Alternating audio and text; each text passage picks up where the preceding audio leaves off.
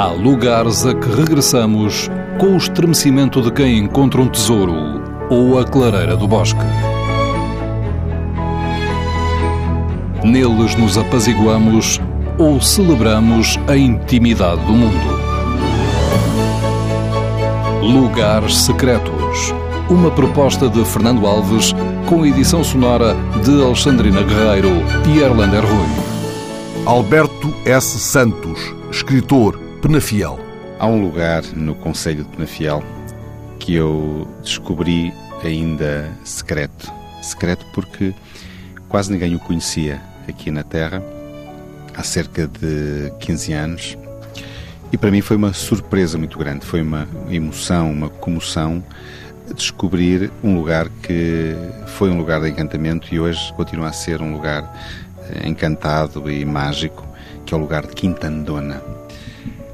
Esse é um lugar que nasceu estranho, porque ali se encontra um afloramento granítico com um afloramento de xisto.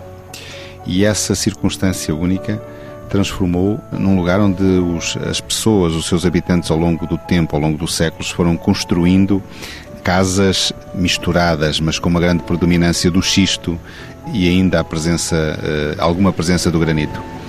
E quando descobri, ainda virgem, esse lugar, porque quase não se conseguia chegar lá nem de carro, foi uma surpresa muito grande, porque nessa ocasião eu tinha uma outra missão, aqui no Conselho, uma missão pública que me permitiu depois fazer um desafio aos habitantes do lugar para que colaborassem na sua recuperação.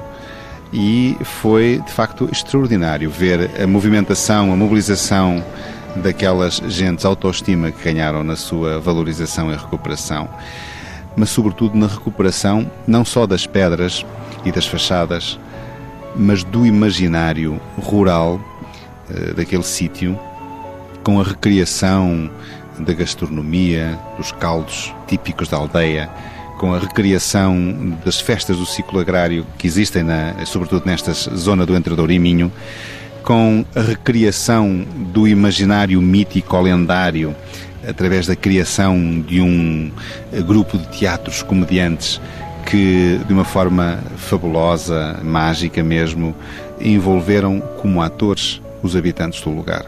Os mais velhos, os mais novos, os do meio, todos passaram a ser atores de si próprios, a representarem-se a si próprios e a representarem o imaginário e a cultura que identifica esse mesmo lugar. Ele hoje já não é tão secreto assim, eu guardo o secreto nas minhas memórias quando o conheci ainda virgem, como referi.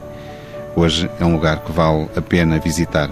É um lugar onde se pode ir eh, comer, passear, apreciar as casas de xisto, partilhar, fruir da natureza, porque ele fica ali envolvido por um manto verde da natureza, e apreciar a cerca de 30 km do Porto coisas que nós imaginamos que só existem no país mais interior e mais profundo.